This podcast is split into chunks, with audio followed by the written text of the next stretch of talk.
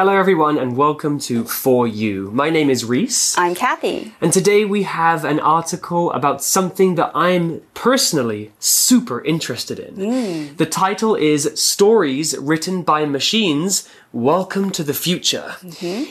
How do you feel about this topic? It's pretty, actually, it's pretty near us. You know, in the future, maybe these machines will do something to us humans. Hmm, that's kind of a scary thought. Do you think that AI, artificial intelligence, will replace humans in the future? Oh, this is a very good question. I've seen people discuss about this on TV, and me and my friends also discuss about, have discussed about this before. I think AI will replace human beings in the future, but actually, deep inside my mind, I think no. And the reason is because we human beings are unique. We hmm. have emotions. We grow up in different backgrounds and we build up all these personal experience to become us. Hmm. And these are the things that AI cannot replace. That's true. I think you're very right there. There are some jobs that have already been replaced by computers, like mm-hmm. factory jobs making cars. Mm-hmm. But I think you're right about the fact that humans are very creative and we build our personalities on our experiences. Robots don't have that life experience that they can use to be creative when they create things like stories and art. Mm-hmm. Well, today's article is all about that how AI might be creeping up on humanity in mm. terms of their ability to be creative. Let's have a read. Reading. Stories written by machines. Welcome to the future. It's no secret that artificial intelligence, AI, is becoming smarter and smarter. Now, an AI system has been developed that can create stories from pictures, just like humans can. Before, AI could look at a picture and recognize objects. For example, it could look at some pictures and see a black frisbee on top of a roof, a boy throwing a ball, and a ball and a frisbee on the roof. Now, though, AI can analyze several pictures to come up with a short story. To do this, the AI looks at a series of pictures of the same event. It puts them in a logical order and then analyzes them to get a better understanding of what is happening in each picture. From this, the AI can then come up with the story. So, in our frisbee example, the AI would be able to say, Now the frisbee and soccer ball are stuck on the roof. This AI already has some practical benefits. For example, it can help people who can't see well to understand what is happening in photos. It can even allow security cameras to suggest that something suspicious might be happening. Although this kind of AI isn't being used extensively yet, the possibilities for its future uses are endless. Okay, so let's get into the article. It's no secret that artificial intelligence, AI, is becoming smarter and smarter. Okay, we have an interesting phrase here already at the beginning of the article. It's no secret that. We can use this phrase to talk about something that everybody should know about. By saying it's no secret, we're saying that this piece of information is obvious and most people will already know about it. It's not a secret. Mm, yes, it's no secret that means 众所皆知. For example, it's no secret that you should wear a mask wherever you go and wash your hands frequently in order to prevent COVID 19. Back to the article. Now, an AI system has been developed that can create stories from pictures, just like humans can. Before, AI could look at a picture and recognize objects. Okay, sounds kind of scary. Mm. what does the word recognize mean? Recognize here is a verb, and to recognize something means to be able to identify something that you can see, hear, or sense because you've seen it before or you've experienced it before. We often use recognize to talk about people You might recognize an old friend who you haven't seen for years because you remember their face. We can also recognize sounds, smells, and tastes. Here's an example sentence. I didn't recognize my friend Ben after he shaved all of his hair off. Recognize 是动词，指认出或是认识。If you graduate from high school and study medical in college, then you'll become a doctor in the future and you'll be trained to recognize the symptoms 症状 of different diseases. Hmm, that's mm. very useful, especially in the world today. Mm, yes. Another word to talk about is the word object. It's a noun, and an object is a thing. Anything can be an object, really, as long as it is something physical that you can touch. A pen is an object, and a camera is an object too. We wouldn't usually describe a living thing as an object, though.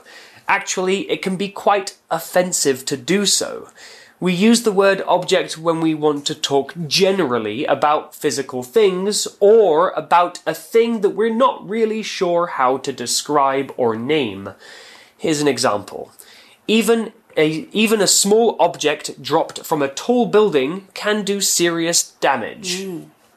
Object 就是物体，like an UFO is a strange object that flies in the sky.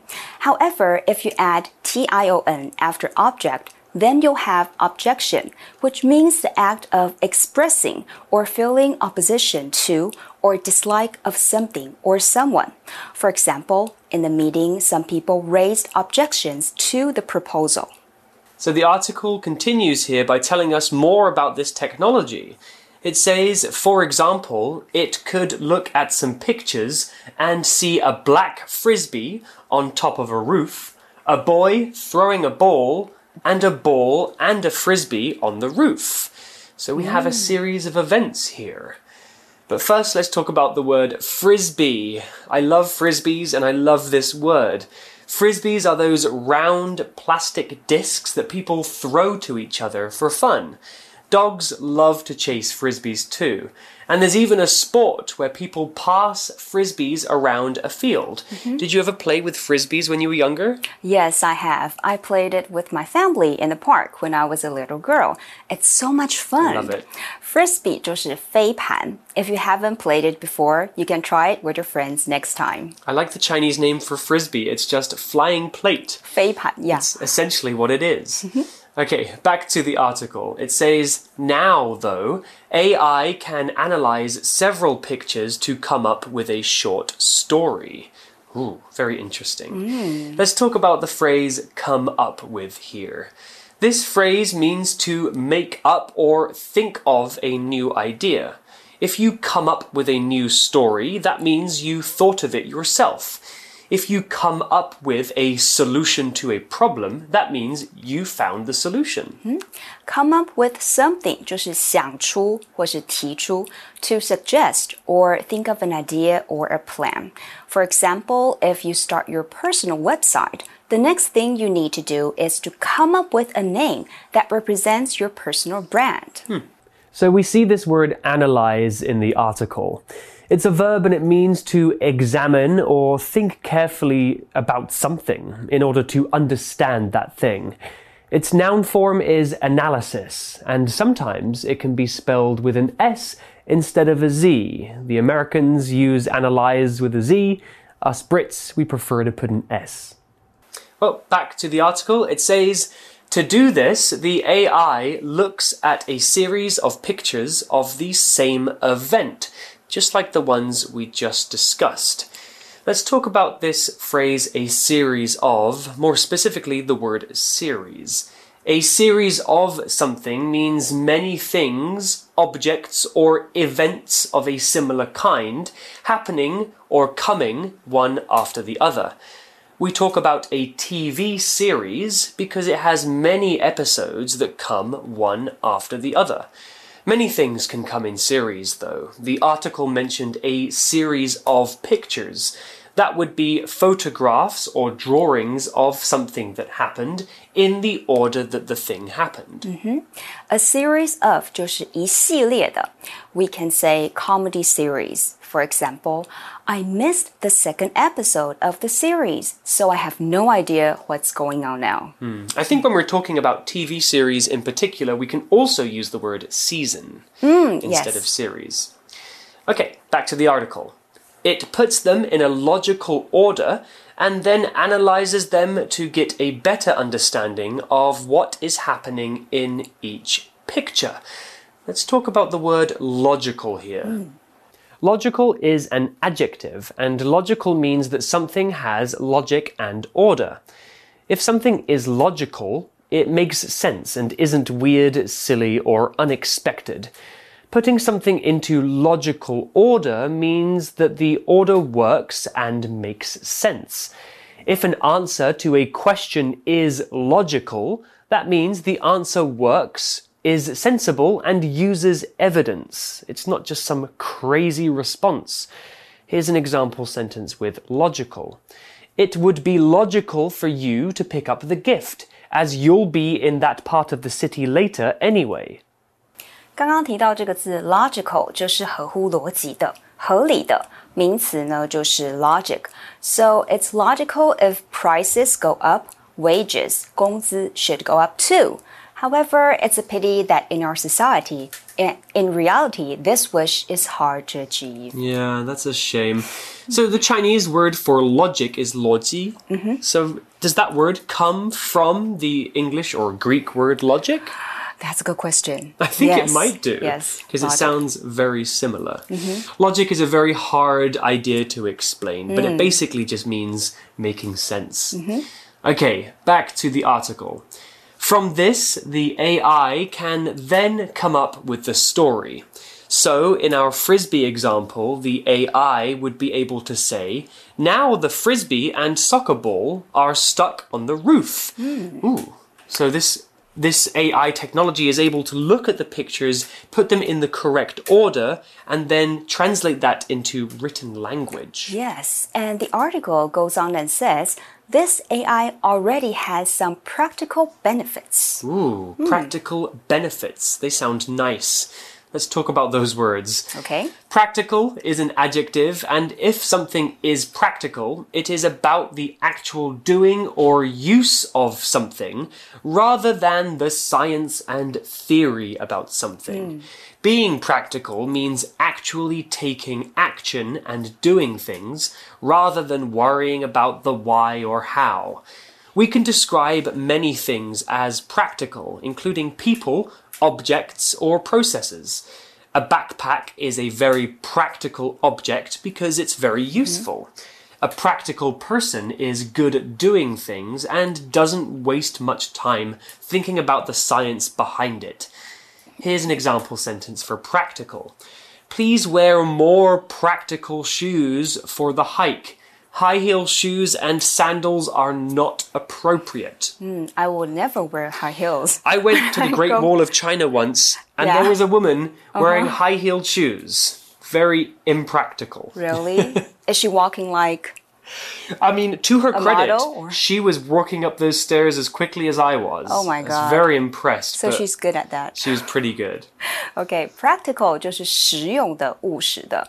It's related to experience, real situations, or actions rather than ideas or imagination. So if you work in a hospital, you can say, I offer practical help for people with disabilities. So practical help there would be more like physically helping them do things Mm-hmm. instead of writing about how you can help them do Yes. Mm-hmm. things. Okay, another word to talk about, and it's the word benefit. Let's take a look. The word benefit can be a verb or a noun, though here it's used as a noun. A benefit is an advantage or profit that you get from something. That means something good that you can get from a person, situation, or event. If you get a new job, and in addition to a good salary, they pay for your rent, give you lots of vacation and good health insurance, that job has many benefits, many good things. There are many benefits to living in Taiwan, like nice people and beautiful nature. Here's an example sentence with benefit. One benefit of living in the city is that convenience stores are open 24 hours a day. So, about the convenience store you just talked about, it's definitely a huge benefit. You know, one of my friends lives in the mountains and she has to drive two hours in order to get food. Wow. Benefit 就是好处或是利益，a helpful or good effect or something intended to help. In the government, uh, if the government builds a new school in the mountains, it will be a great benefit to the kids that live there. I like benefits. I like good things. So, back to the article. It continues with, for example, it can help people who can't see well to understand what is happening in photos. Ah, so this technology can basically create a story and read it to people who maybe are blind. Yes. And it goes on and says it can even allow security cameras to suggest that something suspicious might be happening. Ooh, that's a very good hmm. use. Security is a word that we might not have seen before. Security is a noun, though here it's kind of used as an adjective because it describes the cameras. Security is about safety. Mm-hmm. Important buildings like banks and political buildings need lots of security. That means cameras, guards, and other things to keep the building safe from bad people. The word security talks about all of those things that keep something safe. Here's an example sentence. The president needs constant security as there are dangerous people who want to hurt her.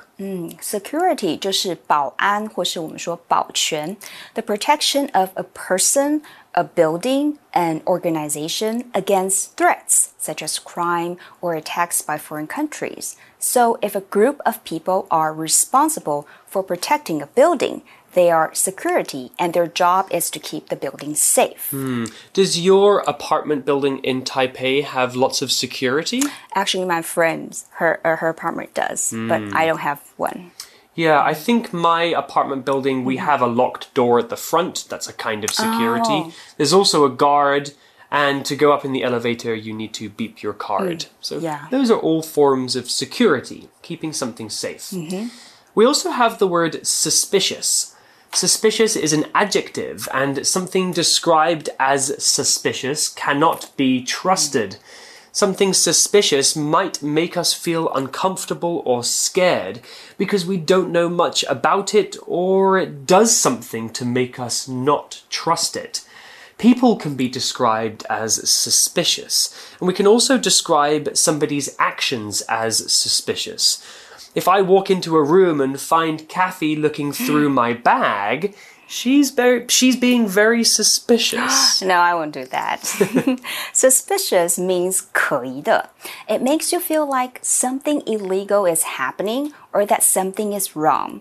For example, it's a little suspicious that no one knows where Ashley was at the time of the murder. Maybe Ashley did it. We can also use the word suspicious in another way. If I say I am suspicious of you, mm. that doesn't mean that I'm suspicious. That means I think you are suspicious. Mm-hmm. I'm suspicious of you. Mm-hmm. Okay, back to the article.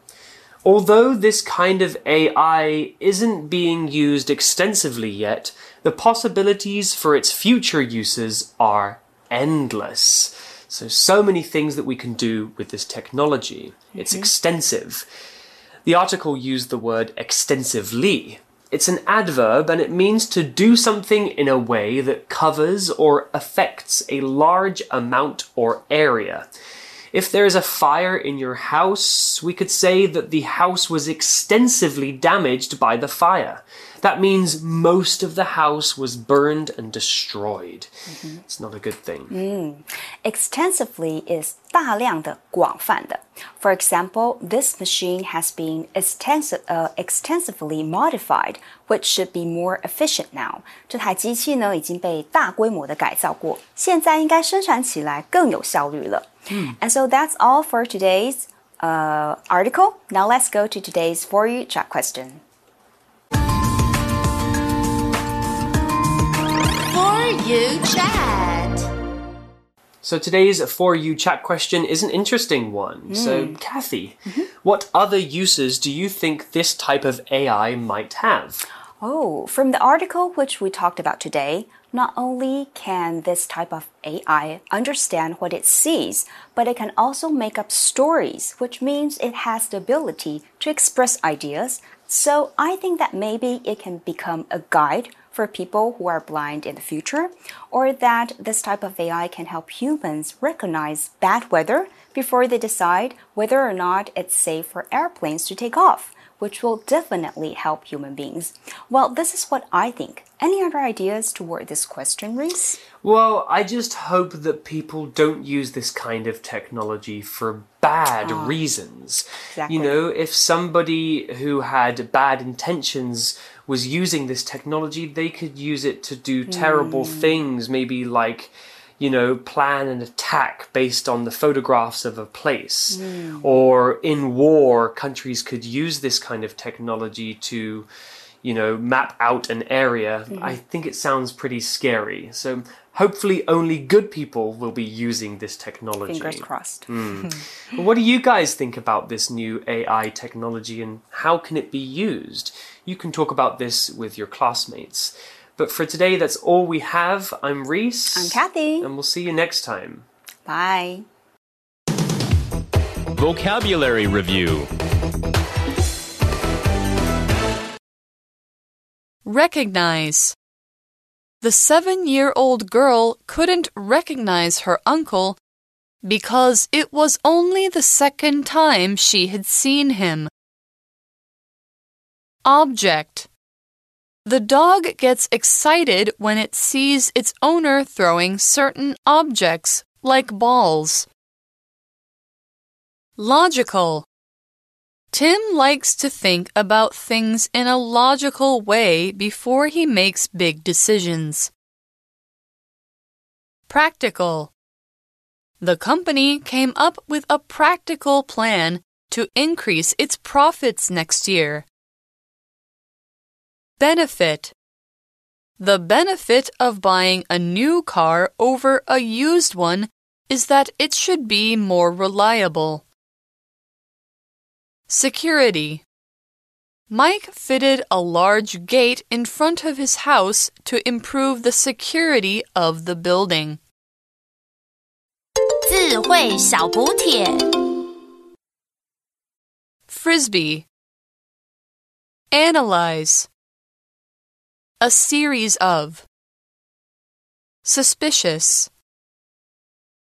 Extensively